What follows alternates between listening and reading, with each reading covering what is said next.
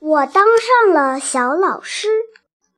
这个星期三，我当上了巧手坊的老师，准备教同学们捏愤怒的小鸟。当时的我既兴奋又紧张，但是我感觉到更多的是开心。开始上课了，我让大家拿出需要的彩泥，随后我每捏一步。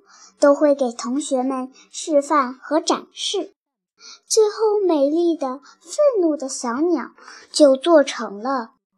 下课了，我很开心，因为我讲课成功。